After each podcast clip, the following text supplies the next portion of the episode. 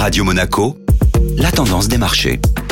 Et la tendance des marchés avec Société Générale Private Banking. Bonjour Laura Guial. Bonjour Benjamin. Après un début de semaine dynamique, les marchés ont flanché hier. Oui, l'inflation est ressortie supérieure aux attentes à 8,1% sur un an, accélérée notamment par les chiffres en Espagne et en Allemagne dévoilés lundi. Du côté des restrictions, les chefs d'État et de gouvernement de l'Union européenne ont convenu lundi d'interdire immédiatement plus des deux tiers des importations de pétrole russe et d'y mettre fin à 90% d'ici la fin de l'année. Cette annonce a entraîné une hausse marquée des cours du pétrole. Ces nouvelles ont incité les investisseurs à la prudence sur cette dernière séance du mois de mai. L'indice parisien a ainsi reculé de 1,4%, tandis qu'à New York, l'indice Dow Jones perdait près de 1% à la clôture européenne. Le durcissement de la politique monétaire américaine est lancé. Aujourd'hui, la Banque centrale américaine commencera à réduire la taille de son bilan. Elle espère ainsi stopper l'inflation qui culminait à 8,3% sur un an en avril. Les investisseurs seront tournés ce soir vers les publications du Beige Book révélant les conditions économiques américaines.